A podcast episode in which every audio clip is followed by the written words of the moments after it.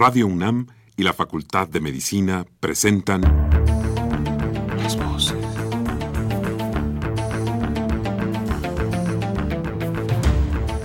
Voces. Las voces. Las voces. Voces. Las voces de la salud. Reflexión y análisis de las ciencias médicas. Acompáñenos.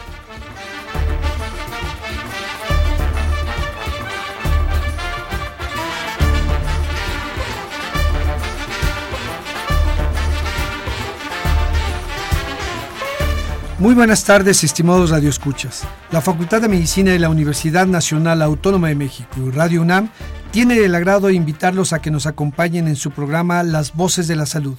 Soy el doctor Eduardo González Quintanilla y el día de hoy para hablar de cambio climático y salud humana. Se encuentra para ello con nosotros la doctora Ana Rosa Moreno Sánchez. La doctora Ana Rosa Moreno Sánchez es bióloga por la UNAM con especialidad en salud ambiental y un posgrado en ecología humana y salud en la Escuela de Salud Pública de la Universidad de Texas.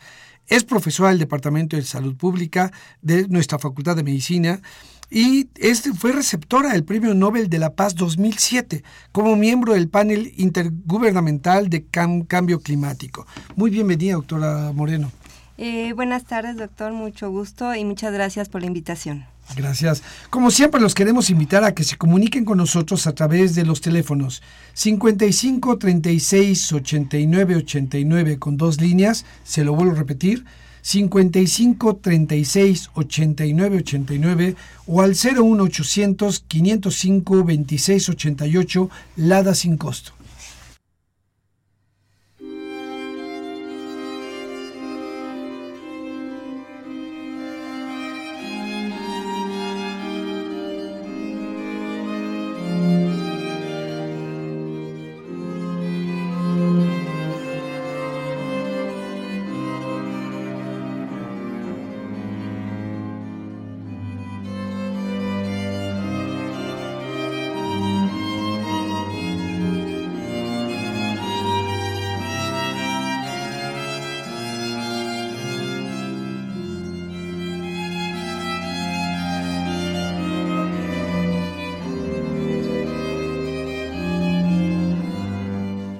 Buenas tardes, queridos radioescuchas. Bienvenidos a su programa Las Voces de la Salud.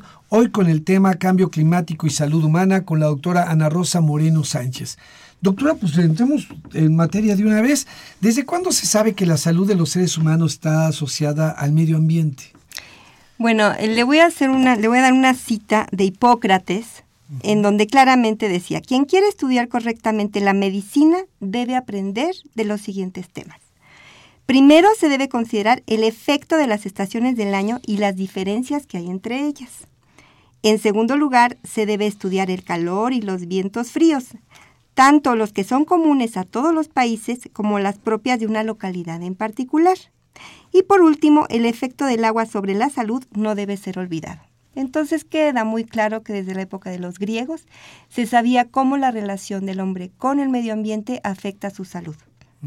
Y fíjese que yo recuerdo ahora una cita también de él en donde decía para saber de la salud de una persona tenías que ver en qué trabajaba, en dónde vivía y qué comía. Exactamente. Que tiene que ver finalmente otra vez con su medio ambiente. Claro, porque finalmente también el ambiente laboral forma parte del medio ambiente natural, ¿no? O sea, natural donde la persona se mueve. Claro, y, pero ¿por qué hoy, eh, aunque se, se, tenía así, no era como algo que estuviéramos realmente, que estuviera en la agenda en los... Eh, eh, de los políticos, en la agenda de los científicos, hoy también cada vez más en las pláticas entre las personas, es, el ambiente y el cambio climático como un aspecto importante de nuestra vida, no solamente de nosotros, sino de nuestro mundo. ¿Desde cuándo ya es tan importante esto? ¿Qué ha ocurrido que le damos esta este, dimensión, esta importancia? Eh, si pensamos que desde la época eh, en donde la industria empieza a florecer a nivel mundial, tenemos que pensar cómo los recursos empezaron a extraer de una manera ilimitada y así ha seguido siendo, cómo estos recursos se tienen que eh, transformar para que nosotros tengamos un bien y vayamos a una tienda y, y simplemente paguemos y lo obtengamos. Esto ha permitido que pues el, el, medio ambiente sea eh, claramente el proveedor de todo lo que necesitamos, del agua, del aire, de todo lo que se produce en el suelo, eh, este, y que además lo damos por sentado. Yo les digo a mis alumnos, si tú tuvieras un metro cúbico de, de aire y lo llevaras a tu casa, porque es tu metro cúbico, es lo que vas a respirar, y yo te dijera que mañana tienes que pagar, ¿cuánto estás dispuesto a pagar? Damos por sentado que el medio ambiente ha sido ilimitado. Y con esto estamos hablando de todo lo que implican absolutamente todo lo que tenemos. O sea, porque todo viene del medio ambiente, todo viene del planeta Tierra, no hay una varita mágica que nos aparezca ningún objeto. Ha implicado una búsqueda del recurso, su extracción, su transporte, su procesamiento, su comercialización, etcétera, hasta tenerlo. Entonces, todo esto ha tenido impactos en el ambiente en un sentido o en otro. Pero el siglo pasado es cuando se empieza a ver cómo todo este cambio ambiental ha tenido repercusiones a nivel del planeta. Y a veces eso nos cuesta mucho entenderlo, ¿no? O sea, el planeta, ¿qué es el planeta? El planeta, bueno, podemos ver las fotos de la NASA, que es maravilloso. Pero todo esto que nosotros hemos cambiado ya tiene repercusiones. Claro. Y, y fíjese que tanto que hace poco eh, eh, leía sobre algo que también me parece nuevo en cuanto a esto que, está comentando y estas fotos de la NASA, que por ejemplo nos demuestran un mundo con mucha luz. Esto es, ahora se habla de una contaminación visual también, porque lumínica. ¿Por qué? Porque resulta que hemos perdido la noche o hemos perdido la oscuridad y era también importante para la o es también tan importante para la salud, para los ritmos circadianos, el sueño este, vigilia, etcétera. Eh, así que tiene un impacto que a veces hasta ni lo pensamos, no lo imaginamos. Para mí fue una sorpresa esta contaminación lumínica, que es también hoy un tema eh, junto con la auditiva, la, la, ambiental, la del agua, etcétera. Cada vez eh, nos damos más cuenta, somos más conscientes de todos estos cambios que han ocurrido. Para obtener un beneficio parece que depende de un maleficio, ¿no? de algo que nos ocurre mal para obtener ese bien.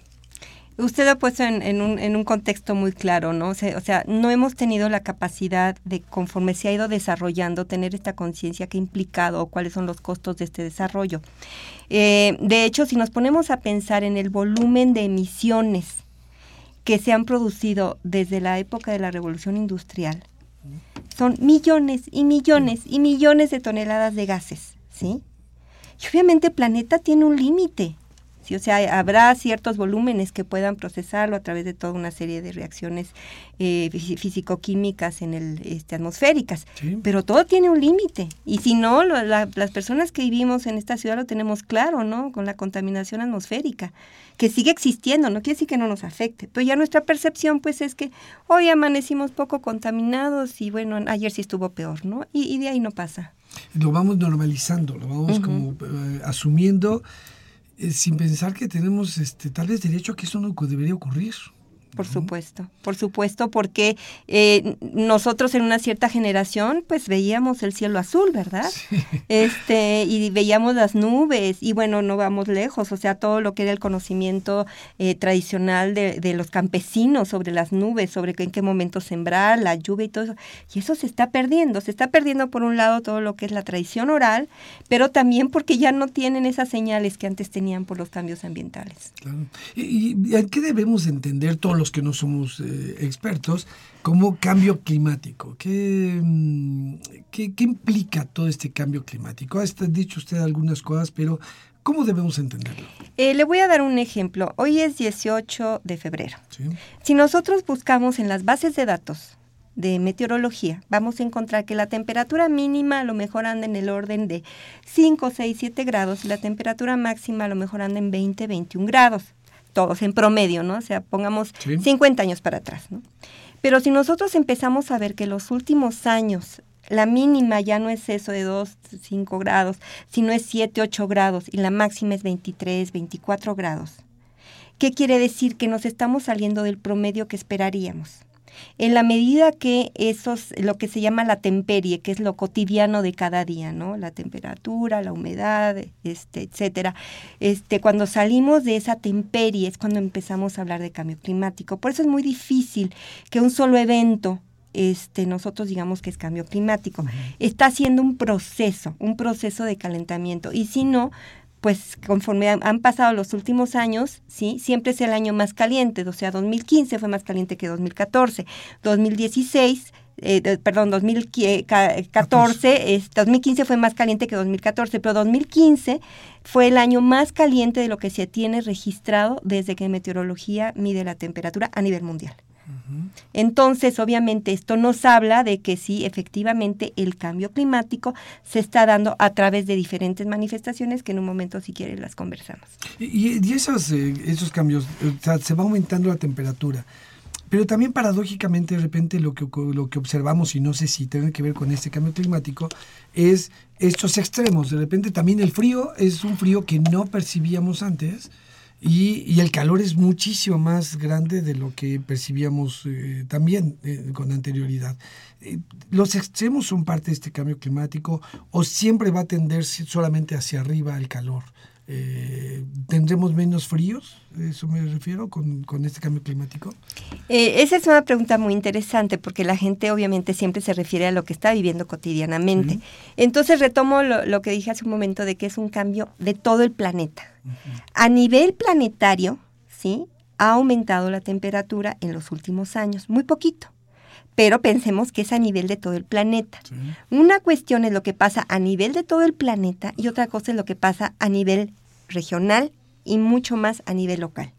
O sea, puede ser que en un momento dado ese aumento en la temperatura a nivel global rompa con los patrones climáticos de una región o de una localidad específica. O sea, no necesariamente vamos a esperar que haya permanentemente más calor, ah, sino que el aumento de la temperatura a nivel de todo el planeta va a tener impactos diferentes en las regiones. Y le pongo un ejemplo, o sea, nosotros estamos en el Distrito Federal. A Toluca son unos pocos kilómetros más que a Cuernavaca.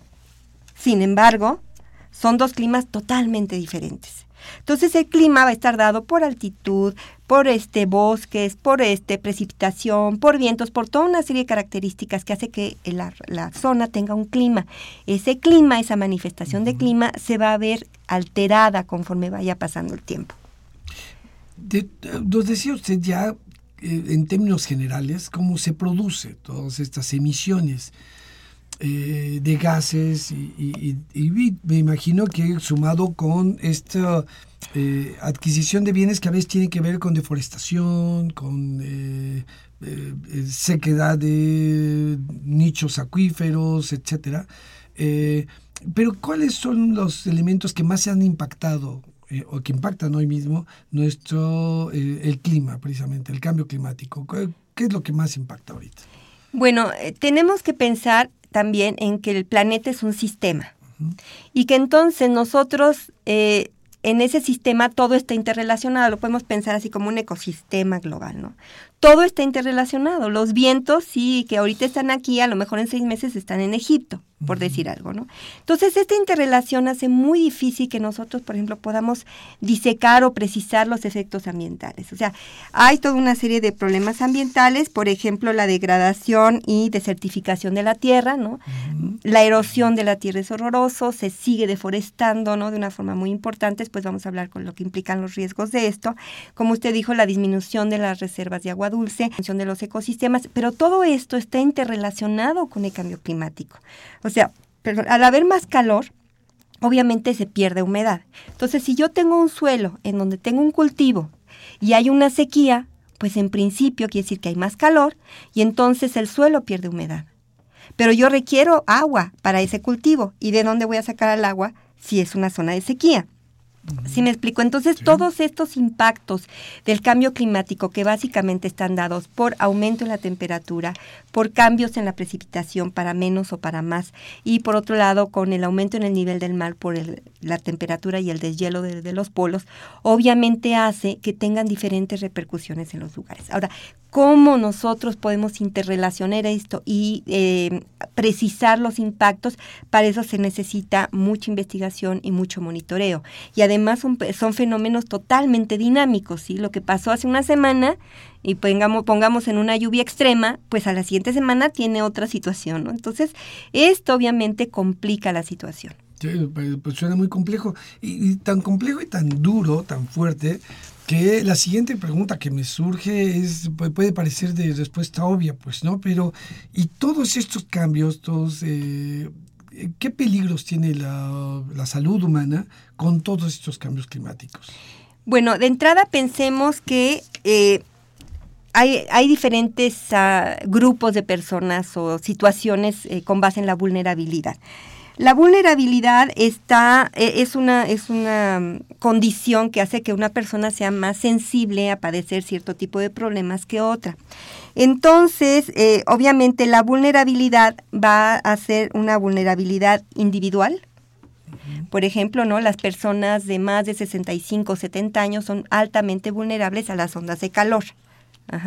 Una vulnerabilidad social que puede ser, por ejemplo, eh, en, el panel de, cambio climático que yo trabajo, se sabe que las mujeres pobres e indígenas son las más vulnerables. Y una vulnerabilidad ambiental, por ejemplo, yo tengo un proyecto trabajando con Instituto de Geografía sobre en, en Teciutlán que ha sufrido de deslaves, y deslaves bastante grandes. Y estos deslaves, bueno, pues esas ciertas condiciones del terreno que ante una lluvia sí puede venirse abajo el cerro. Esa es una vulnerabilidad ambiental. Entonces, nosotros tenemos que entender en principio cómo están estas vulnerabilidades para poder saber cuáles son nuestros grupos de alto riesgo. Ahora, hay toda una serie de, de problemas de salud que podemos tener, ¿no? Y bueno, rápidamente puedo hablar eh, de enfermedades como pueden ser diarreas, infecciones respiratorias agudas, picaduras de alacrán. Por ejemplo, cuando aumenta la temperatura en Morelos se ha visto que hay más picaduras de alacrán. parecía que el eh, alacrán, se pone más activo y pica. Eh, dengue, chikungunya y posiblemente ahora el Zika. Eh, la enfermedad de Lyme, virus del Nilo, Chagas, por hablar de enfermedades transmitidas por vector, pero también lo que serían todos los problemas relacionados con la carencia de agua, que tiene que ver con problemas gastrointestinales, tanto en cantidad como en calidad las ondas de calor, por ejemplo, ¿no? Que las ondas de calor, como decía hace un rato, ¿no? Eh, eh, pueden producir eh, fallas cardiorrespiratorias en población vulnerable, como pueden ser ancianos, o bien con poblaciones que ya tienen una enfermedad, una patología inherente, ¿no? Entonces, eso por un lado, pero por otro lado tenemos que pensar también en lo que son los eventos extremos, ¿sí? Como inundaciones, huracanes, sequías y demás.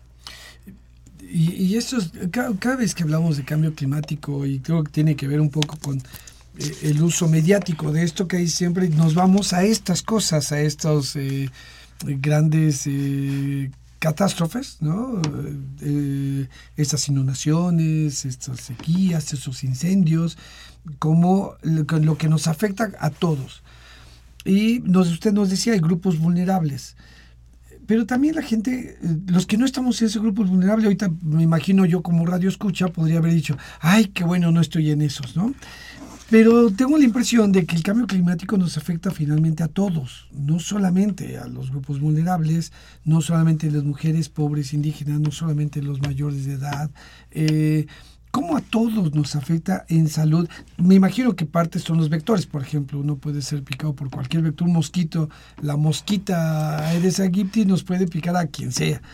Eh, ¿Qué otros cambios o cosas somos de riesgo para todos por el cambio climático? Sí, le voy a poner un ejemplo muy sencillo. Cuando llueve en esta ciudad, nos inundamos. Y usted podrá tener a lo mejor un BMW deportivo precioso, pero si le agarren el viaducto y llueve, usted está en riesgo. Deje el coche, ¿no? Pero, pero usted está en riesgo de ahogarse, ¿sí? Pero está en riesgo también, sí, de estar en contacto con el agua contaminada.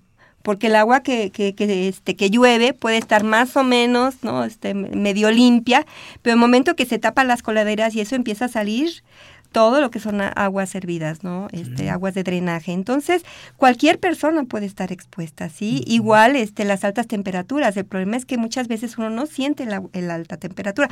A lo mejor uno puede estar en un aire acondicionado muy cómodo, ¿no? Que no es para todo mundo. Pero el momento que sale usted está expuesto a esas altas temperaturas.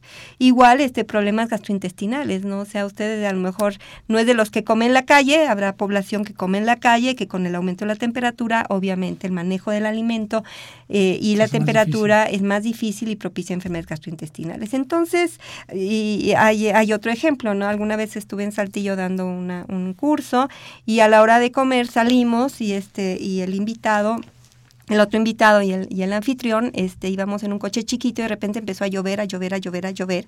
Y en menos de cinco minutos el coche estaba flotando, ¿no? Entonces cuando yo le pregunté que si se habían tapado eh, los drenajes, me dijo, no, doctor, es que aquí pues nunca han habido drenajes. ¿Por qué no llovía así? Y resulta que cuando llueve, el, toda el agua así de inundación se va a la zona más rica de Saltillo porque es donde se han construido las nuevas casas. Ajá. Entonces todas esas casas ahora resulta sí que son, que este que, que, se inunda no entonces este entonces sí o sea efectivamente y así que esto esto eh, toca a todos los sectores sí sobre todo en grandes ciudades no porque pues en grandes ciudades tenemos todos los riesgos que, que, nos podemos imaginar pero ante el cambio climático obviamente pues sí tenemos situaciones que pueden ser graves y, le decía, hoy me quedó bastante claro esto, esta parte a todos nos toca finalmente el cambio climático y, sus efectos. Y siendo tan importante, tan impactante, y decía yo, hoy está en todos los eh, eh, contextos, incluidos seguramente, etcétera, ¿qué estamos haciendo en términos generales, globales, como país, como instituciones, ante este cambio climático? Bueno, de entrada creo que México ha, ha sido uno de los países líderes en, en, abordar este tema. Yo creo que eso hay que reconocerlo claramente. tenemos cinco comunicaciones nacionales que se presentan en la Convención Marco de Cambio Climático de Naciones Unidas como una forma de, de dar a conocer a, a, todos los países el trabajo que ha estado haciendo México. El Instituto Nacional de Ecología y Cambio Climático se dedica básicamente a las cuestiones de investigación, o sea, dar recursos, identifica grupos y se hace investigación. Eh, por otro lado está la COFEPRIS, que es la Comisión Federal de Protección de Riesgos Sanitaria, que es la encargada de difusión del conocimiento sobre el tema y sus repercusiones presentes y futuras en la salud de la población, eh, y enfocada principalmente a lo que es aire, agua y alimentos. También tiene, ha creado la Red Mexicana sobre Cambio Climático y Salud, que es para intercambiar información, este, generar sinergias del conocimiento, discusiones, realizar consultas especializadas, eh, vinculación con otras redes existentes a nivel eh, nacional e internacional y también vincula otras áreas del sector salud entre ellas, ¿no? Entonces, este, eso por lo que tiene que ver con atención a la salud, también tiene una parte muy importante de lo que significa la adaptación y mitigación. O sea, si ya sabemos que esto va a pasar, ¿cómo nos podemos adaptar? Ahí todavía hay que trabajar bastante en la cuestión de salud. Y la cuestión de mitigación es, bueno, cómo se reducen las emisiones de gases de efecto invernadero y ahí hay toda una serie de políticas particulares, sobre todo lo que tiene que ver con desarrollo verde. y, perdón que lo exprese así, ¿por qué no vemos todo eso? Parece hacerse mucho. ¿Y eh, por qué no lo vemos? Eh, yo creo que una de las, ah, de las carencias que tenemos, y esto es a nivel, yo creo que de todos los sectores, este, es que no cacareamos el huevo. Sí, este, en términos este, muy prácticos, ¿no? Se trabaja mucho, pero no sabemos este, eh, críticas y demás sobre una determinada situación.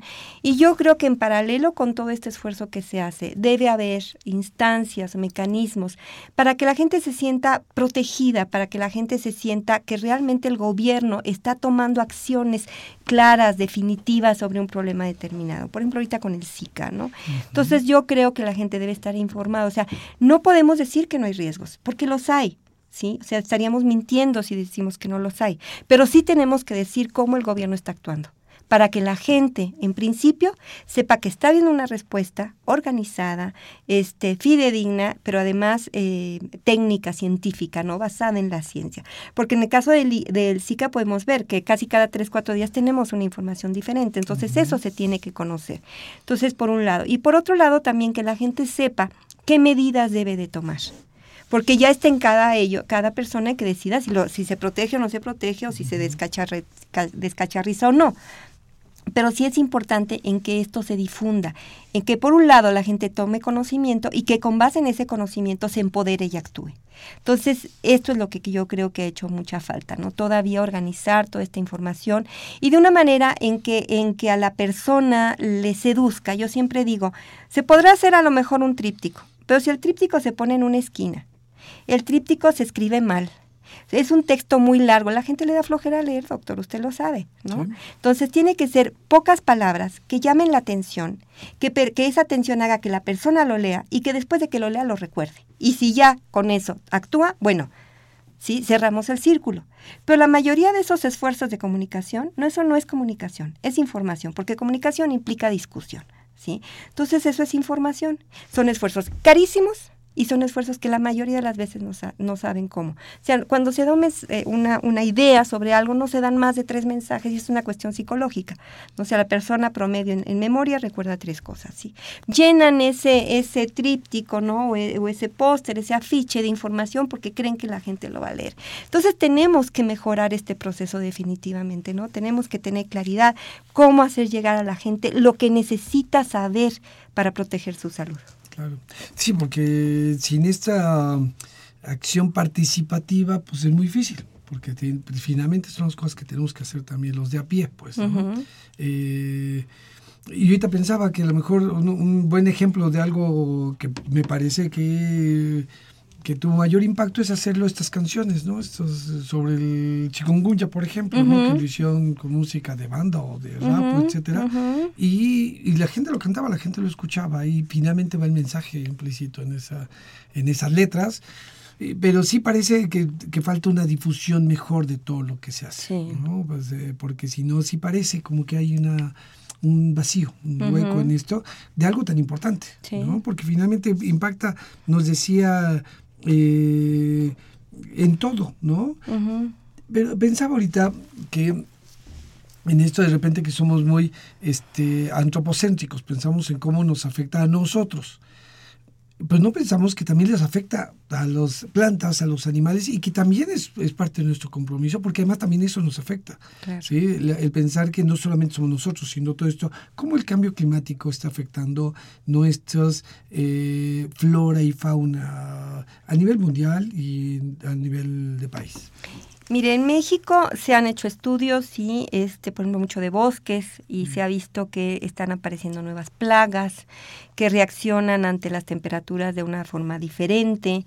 Este, en el caso de los animales igual, y eso lo podemos ver con los vectores, ¿no? Por ejemplo, hay ciertos vectores, este, o sea, con el aumento de la temperatura, el periodo de incubación puede reducirse. Y, y si usted cuando tiene más calor, doctor, bebe más agua, pues igual la mosquita pica más. Entonces, con el aumento de la temperatura se puede aumentar el número de picaduras. Entonces, hay toda una serie de, cuestiones que tenemos que, evaluar y eso es yo creo que una de las falencias que todavía tenemos en el país, ¿no? Yo siempre digo, ¿dónde están los entomoparasitólogos? Suena como sí, lengua. Suena horroroso, pero son los especialistas en insectos vectores, ¿sí? Que necesitamos que permanentemente están evaluando cómo están los vectores para ver cómo el cambio climático está afectando y cómo la enfermedad puede presentarse en otro lugar. Y le doy un ejemplo, yo trabajo cercanamente con la Fundación Osvaldo Cruz de Brasil. Entonces, alguna vez en una reunión de Naciones Unidas en Brasilia, donde estaba obviamente el sector salud de Brasil, una de mis queridas colegas este, me comentó, ¿no? Me dice, no, pues fíjate que estamos con un brote este, de hantavirus aquí en Brasilia. Y entonces, bueno, usted sabrá, Brasilia se funda a fines de la década de los 50, se construye esta maravillosa este, capital, muy interesante, pero está en lo que se llama el nordeste brasileño, que es seco, seco, seco. Tuvieron que construir un gran lago para provisionar de humedad a, la ciudad y resulta que me, me, dice la colega que después de esa tremenda y larga sequía, ¿sí? vinieron las lluvias intensas, ¿sí? vinieron, vinieron las lluvias, con las lluvias llegaron las ratas y con las ratas llegó el hantavirus. ¿No? Entonces yo le decía, y, usted, y, bueno, Brasil son de los países pioneros en cuestiones de salud pública, en fin, ¿no? Y les dije, ¿y cómo se le fue? Y dice, pues se nos fue, o sea, se nos fue. Entonces, yo incluso les digo a mis alumnos, cuando ustedes empiezan a tener casos que no les encuentran el origen, vean qué pasó en el medio ambiente. Tenemos que tener un monitoreo mucho más cercano, más preciso, dinámico, porque estas cuestiones cambian. O sea, si ayer, si la semana pasada llovió intensamente, entonces yo creo que eso es una de las cuestiones que tendríamos que fortalecer mucho.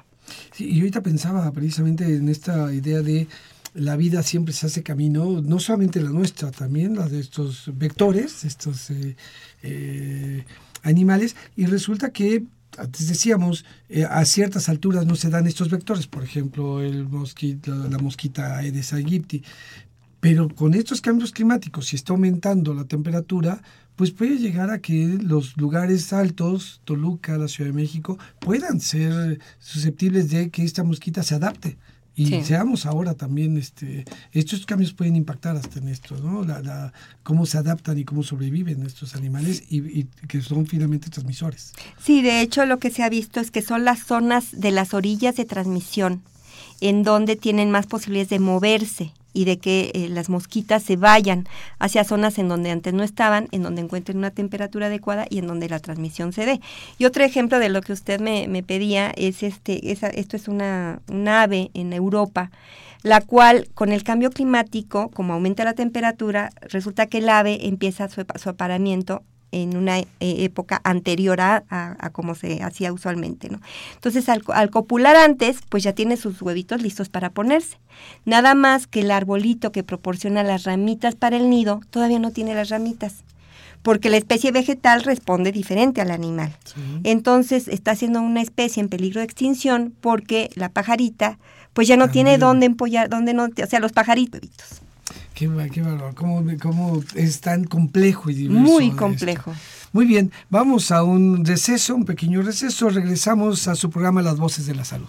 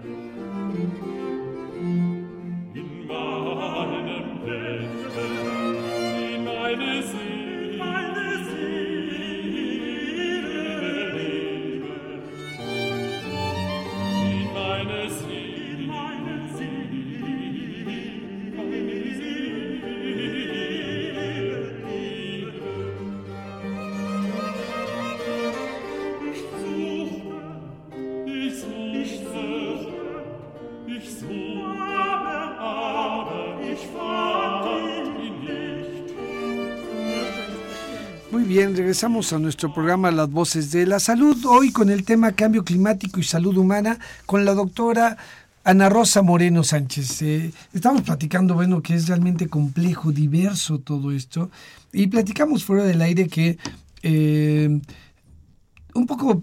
Eh, un algo positivo de todo este uh, eh, películas y series mediáticas que han tenido este impacto en donde nos sensibiliza sobre las grandes catástrofes.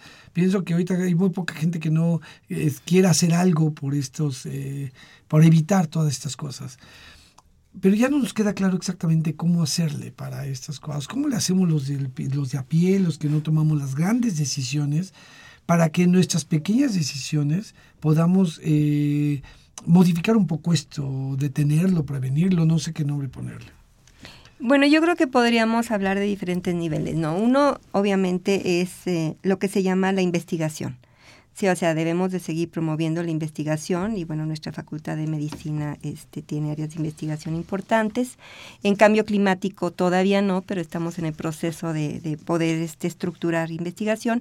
El Instituto Nacional de Salud Pública ha hecho mucha investigación principalmente, pero son contados los grupos, ¿no? Precisamente porque la complejidad eh, pone, pone obstáculos para, para que esto se pueda llevar a cabo. Entonces, eh, yo siempre digo, tenemos que pasar de la anécdota a la ciencia y de la ciencia a la política, ¿sí?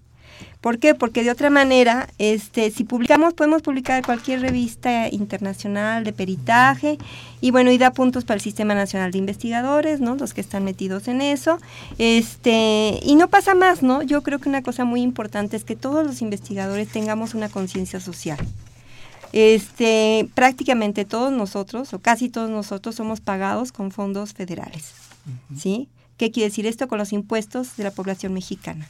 Por lo tanto, nosotros tenemos una responsabilidad no solamente de publicar para mi beneficio personal, sino publicar para que a través de esa investigación podamos tener eh, propuestas de política pública. De otra manera, podemos seguir hablando y hablando y hablando. Entonces, yo creo que cada quien, zapatero a tu zapato, ¿no? Cada quien hace lo que le corresponde. Entonces, yo creo que esa sería la parte de investigación en donde sí conmino a que, a que tengamos una responsabilidad muy sentida hacia nuestra población mexicana y de todo el país, porque México, siendo un país tan grande, va a tener diferentes impactos en el cambio climático y en la salud humana por un lado. Por otro están los grupos sociales, o sea, todas estas organizaciones no gubernamentales interesadas en cuestiones ambientales, que son ellos muchas veces la, conexión entre la ciencia y entre la sociedad y entre el gobierno, ¿no? Entonces, es una manera muchas veces también de presionar, porque tenemos derecho a presionar.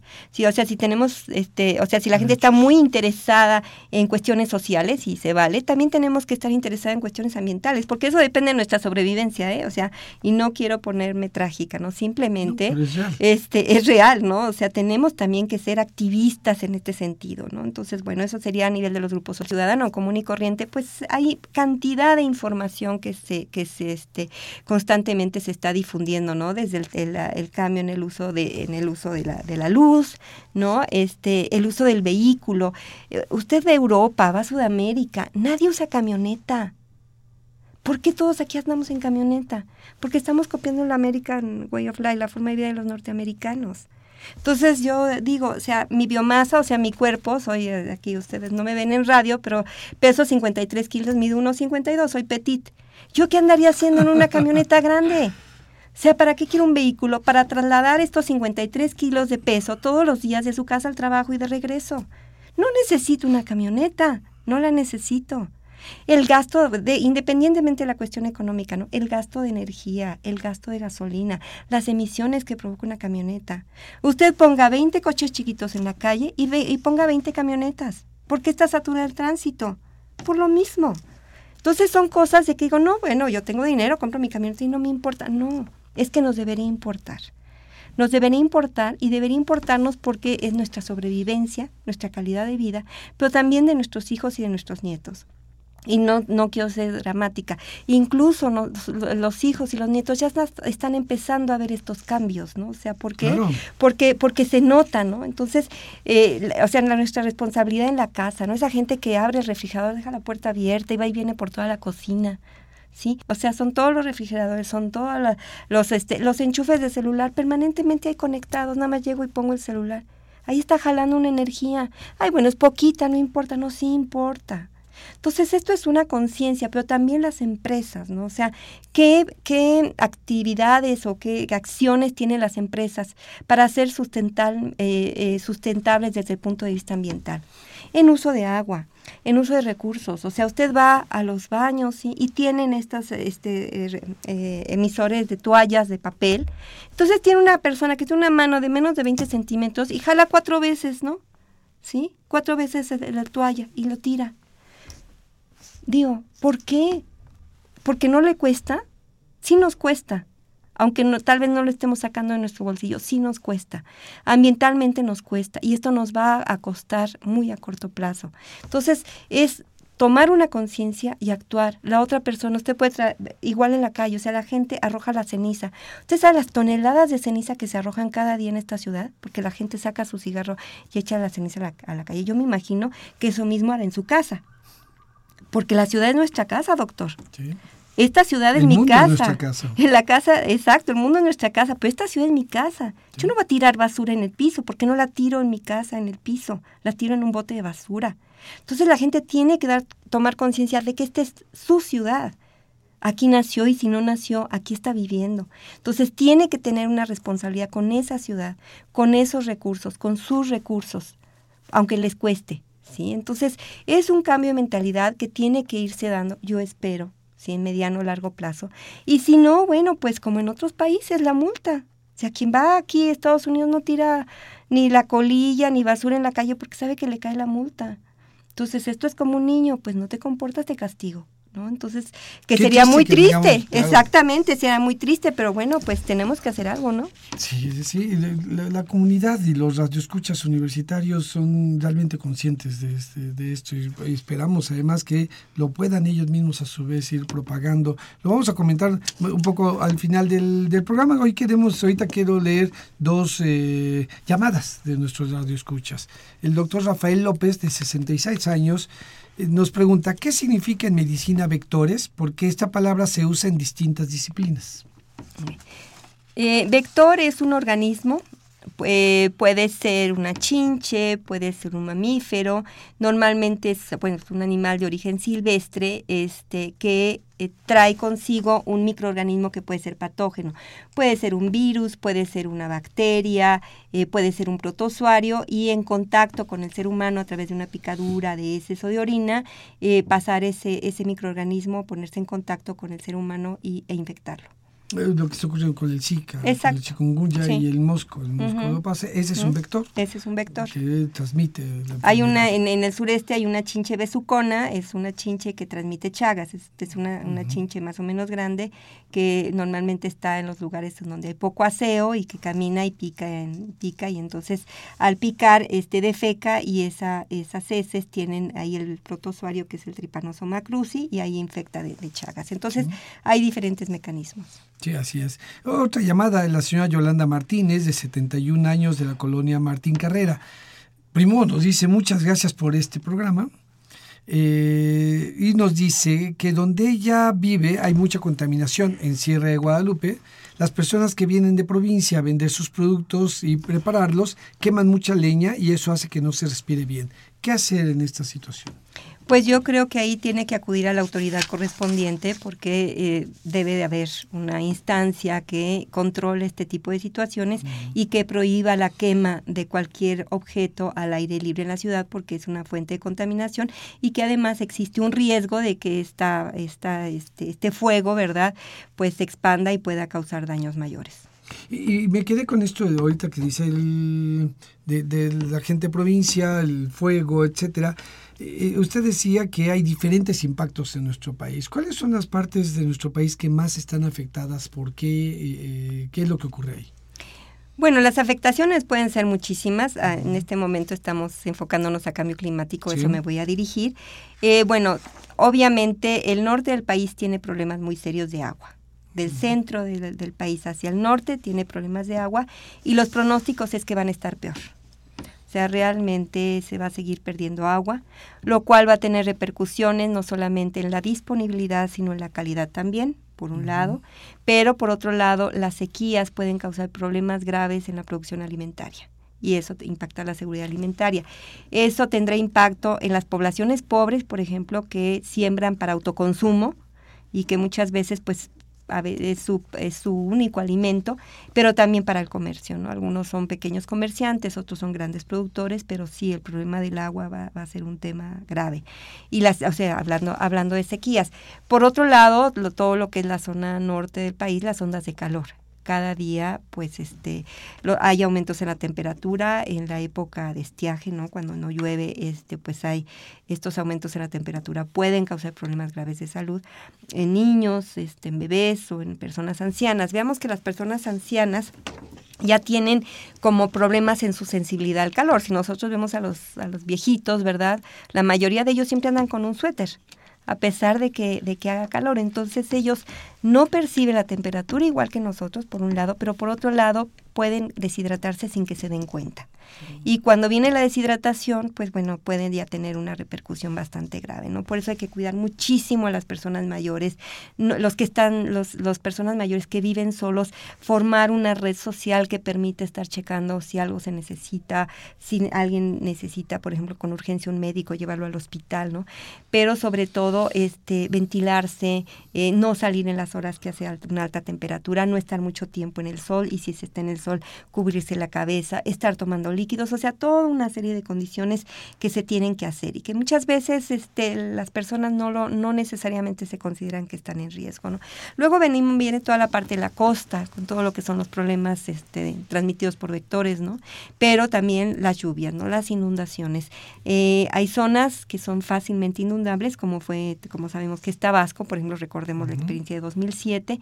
Este, hay que estar muy alerta. Afortunadamente, los sistemas de alerta temprana que, ha, estructurado y promovido CENAPRED, el Centro Nacional de Prevención de Desastres, ha sido bastante exitoso para disminuir el número de fallecimientos, pero aún así se tiene que seguir trabajando mucho. O sea, se tiene que seguir trabajando en los, lo que se llaman los mapas de riesgo. Que estos mapas de riesgo es algo que se debe hacer a nivel, a nivel municipal. Desafortunadamente, pues no tenemos todos los recursos humanos para poderlos hacer, por un lado, este, por otro lado, bueno, pues todo esto siempre cuesta dinero, ¿no? O sea, este, se necesita invertir en esto, pero también este, se necesita eh, eh, saber dónde están las zonas vulnerables, pero dónde está la gente dentro de esas zonas vulnerables. Y si en el caso que suceda, por ejemplo, una inundación, a través de estos nuevos sistemas de información geográfica que son extraordinarios precisamente para cuestiones de decisión rápida, se sabe dónde están los caminos, este, qué caminos tienen factibilidad de que se inunden y representen un peligro, cómo sacar a la población entonces de otra manera, a dónde llevarla. O sea, implica una estrategia en la cual la persona siempre tiene que tener esta visión en donde todo esté interrelacionado y todas estas interrelaciones, quién participa con qué. Muy bien, vamos a dar curso a más llamadas eh, telefónicas. Eh, una persona que dio, no dio su nombre nos dice, ojalá se pueda transmitir estos programas por la noche para escucharlos nuevamente. Por la noche no hay programación como esta y nos, lo pide por favor. Eduardo Cruz, de 62 años, eh, hace este comentario. Las fiestas decembrinas hay mucha quema de cohetes. ¿Y dónde están las acciones de las autoridades? Y en el sábado de gloria, en las colonias populares, se sigue tirando el agua. Bueno, esta es una pregunta como muchas otras que a veces no tenemos una respuesta fácil con relación a, a la autoridad, ¿no? Yo lo que conmino es que realmente haya una mucha mayor difusión sobre el peligro que representa esto, ¿no? Sobre todo en el caso de los cohetes. Sabemos que prácticamente cada año hay una explosión en algún lugar, ¿verdad? En donde estaban almacenados, depositados, los cohetes y hay fallecimientos y demás. Entonces, bueno, mientras la autoridad no ejerza su papel este, su rol de una forma activa y pertinente, pues no queda más que la ciudadanía poco a poco vaya tomando conciencia de, esta necesidad de cambio. Porque también si no hay quien los compra, Claro. Pues ya no habrá Por supuesto. Sí, sí, sí, oferta-demanda, ¿no? Parte, ¿no? Que también deberíamos de tener. Cambio, eh, la señora Hilda San Román, cambio climático siempre hubo desde la aparición de la humanidad. Lo que más bien se ve es que estamos haciendo es el cambio del uso del suelo. En Mazatlán, Durango, donde hay aserradoras al por mayor, lo que pasó en Tajamar con el manglar, quitamos bosques, etcétera. A pesar de los anuncios, hay quemazones en todos lados, aprovechan la noche para hacerlo y así como esto puede eh, comentarle muchas cosas que uno observa cuando recorre nuestro país. ¿Y dónde están las personas que deben cuidarlos? Todo esto afecta a nuestra producción de alimentos, sino está afectando no solo a los humanos, también a los animales. Dolor de cabeza, eh, eh, enfermedades respiratorias. ¿Cómo se va a responder todo esto? Creo que debemos cuidar nuestro suelo. Eh, es interesante el comentario de esta señora y tiene toda la razón. Lo único voy a precisar esto que, que ella dice. Efectivamente, desde siempre ha habido cambio climático. Este, en el grupo en el que yo trabajo, somos tres grupos. El primer grupo son todos los que trabajan la ciencia dura de la climatología a nivel mundial y toda la historia. El segundo grupo, que es donde participo, es impactos, eh, evaluación y, y vulnerabilidad del sistema de clima a nivel social y el tercero es mitigación, cómo disminuimos las emisiones. Entonces, en el primer grupo se han hecho estudios muy, muy sólidos a nivel de todo el mundo, en donde se ha visto cómo el clima ha cambiado en las eras, en los millones y millones de años. Esto se llama la paleoclimatología, o sea, paleontológicamente, ¿no? viéndose las eras hacia atrás. Sin embargo, sí se puede ver que lo que antes tomaba años en que cambiara, millones de años en que cambiara, ahora ha cambiado en cuestiones de pocas décadas o relativamente pocas décadas de forma repentina. Entonces, eso sí nos habla que la única, el único motivo por qué esto se ha dado así es por, el, por el, eh, las actividades humanas, ¿no? de, origen, de origen humano, todo lo que son las emisiones. Como dice la señora bien, ¿no? todas estas alteraciones ambientales también tienen impacto en el cambio climático, como decía al inicio del programa. Todo está interrelacionado y esta interrelación, si bien le van, podemos ir poniendo titulitos a los problemas, todos estos problemas están interrelacionados y bueno, sí implican políticas públicas mucho más estrictas, pero sobre todo vigilancia de que eh, las políticas públicas se cumplan y se cumplan también los compromisos. Lo que, lo que entiendo es pues hay varias eh, vías ¿no? que se entrecruzan y que además se complementan. Una es esto que usted decía, las políticas públicas eh, reales y efectivas que, que ocurran, eh, lo que los científicos hacen para apoyar eso, para poder documentar y hacer que se generen estas, estas políticas. Y una parte importante son todos los otros, desde las, eh, los que tienen eh, un mayor impacto y poder, que son las empresas, que son la industria, etcétera, que tendría que tener también una conciencia sobre lo que se está haciendo, y las personas, ¿no? los, los, demás. Pero en términos generales, eh, si es tan complejo, implica una red tan amplia de participantes, la ciencia, los políticos, la industria, las personas, los agricultores, etcétera. ¿Estamos preparados? ¿Estamos unidos para eso? ¿Estamos preparados para este cambio climático, para enfrentarlo? ¿Estamos unidos? ¿Estamos en el mismo canal todos para ello o, no? ¿Y qué hace falta para que esto ocurra? Bueno, esa, esa reflexión es muy interesante, pero también es difícil de, poder tener una respuesta como muy, muy clara y contundente, ¿no? Yo creo que eh, tenemos muchos problemas. Una de las eh, cuestiones importantes que han logrado muchos estados es hacer su plan estatal de cambio climático, que se han sido, han sido este, eh, entrenados para hacerlo. Eh, pero una cosa muy importante también es evaluar estos planes. ¿Por qué? Porque nos estamos enfrentando a un fenómeno nuevo para todos, ¿sí? ¿sí? Además es un fenómeno totalmente dinámico. Entonces tenemos que apoyarnos en la investigación, tenemos que apoyarnos en sistemas de monitoreo que de alguna manera nos estén diciendo cómo hacia dónde nos vamos. Tenemos que formar recursos humanos, hace un rato decía que no tenemos, ¿no? O sea, de hecho, bueno, la Facultad de Medicina este, tiene un curso de 40 horas sobre cambio climático y salud, que el año pasado me invitaron a darlo a este... A, a, Colima, ¿no? El año antepasado lo di en la Universidad Iberoamericana para chicos que están haciendo una maestría en cambio climático, pero nada más, ¿no? Nada más.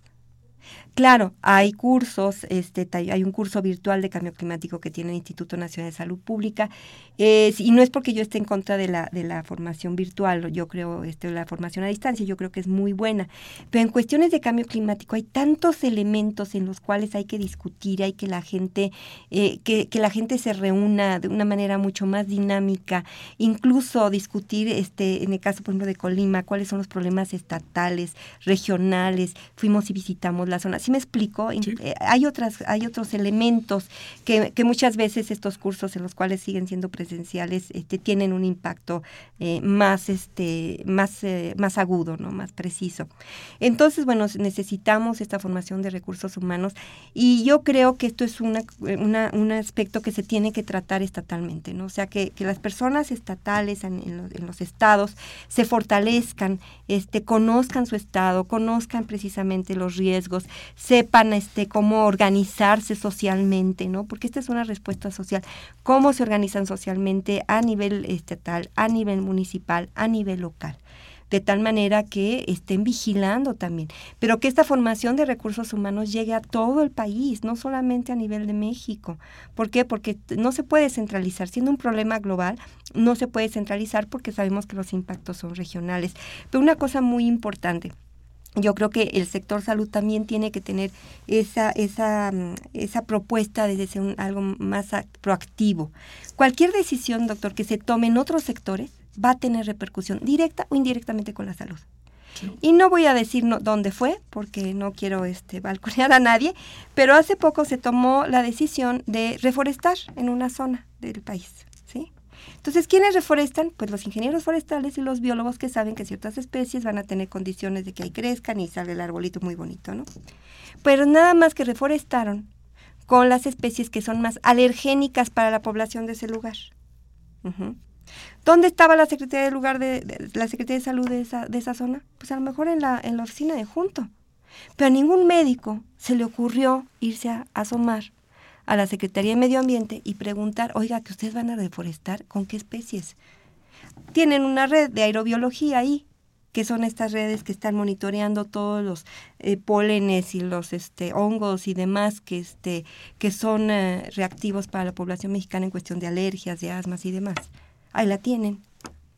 Entonces, ¿sí me explico? Tenemos, que, tenemos que tener una mente mucho más abierta. A veces el sector médico tiene que salir de su endogamia, o sea, de puros médicos, para hablar con un ingeniero ambiental, con un abogado ambiental, con un biólogo que seguramente es el, que es experto en, este, en los vectores, o sea, con otro tipo de profesionales que le permitan ver más allá del ambiente clínico, este, asistencial y promuevan estas medidas de prevención que, que fortalezcan el sistema. Sí, yo creo que un trabajo mucho más, bueno, primero esta formación de recursos que parece necesaria y urgente, eh, pero también que estén preparados para un trabajo interdisciplinario y transdisciplinario. Sin un trabajo interdisciplinario y transdisciplinario, pues ocurren estas tragedias, porque podríamos llamarlo como tragedia, una decisión de ese tipo que parece buena y por no tener un trabajo interdisciplinario y transdisciplinario, pues termina teniendo estos efectos negativos. Tal vez una de las últimas preguntas eh, que, que, nos diga, ¿qué es lo que hace el, el panel intergubernamental de la cual usted es experto sobre el cambio climático de lo que usted forma parte? Eh, el panel fue formado en 1988 por las Naciones Unidas y eh, su función es actualizar y evaluar el conocimiento que se tiene del cambio climático, precisamente para promover este, políticas a nivel nacional y a nivel global. Este panel eh, cada cinco o seis años publica lo que se llaman los informes de evaluación de cada uno de estos tres grupos. Y en, en, en 91 se publicó el primero, en 95 el segundo, en 2007 el tercero, en 2000 el 2011 el cuarto y en 2014 el quinto, más o menos. Mire, ya ha pasado un tiempo, pero bueno, he participado en cuatro de estos informes y estos informes son unos marmotretos espantosos, ¿no? Este, pero todos ellos tienen lo que se llama el, reporte, el, resumen técnico y el resumen para tomadores de decisión que sí se publican en las seis lenguas de Naciones Unidas.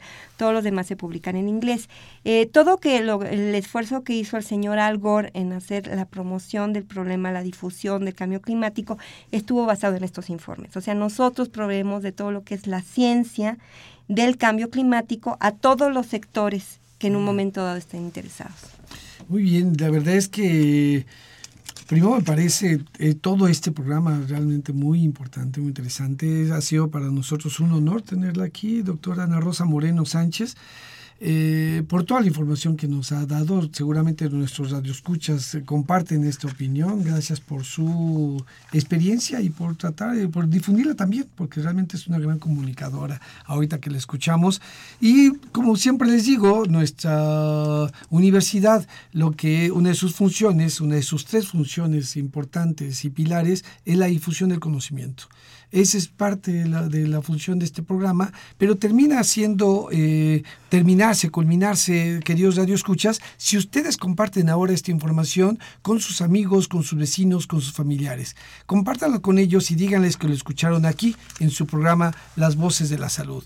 Esta fue una coproducción de la Facultad de Medicina y Radio UNAM, a nombre del doctor Germán Fajardo Dolci, director de la Facultad de Medicina, y de quienes hacemos posible este programa en la producción y realización la licenciada Leonora González Cueto Bencomo, la licenciada Erika Lamillo Santos, en los controles Socorro Montes y en la conducción un servidor, el doctor Eduardo González Quintanilla, les agradecemos su atención. Radio UNAM y la Facultad de Medicina presentaron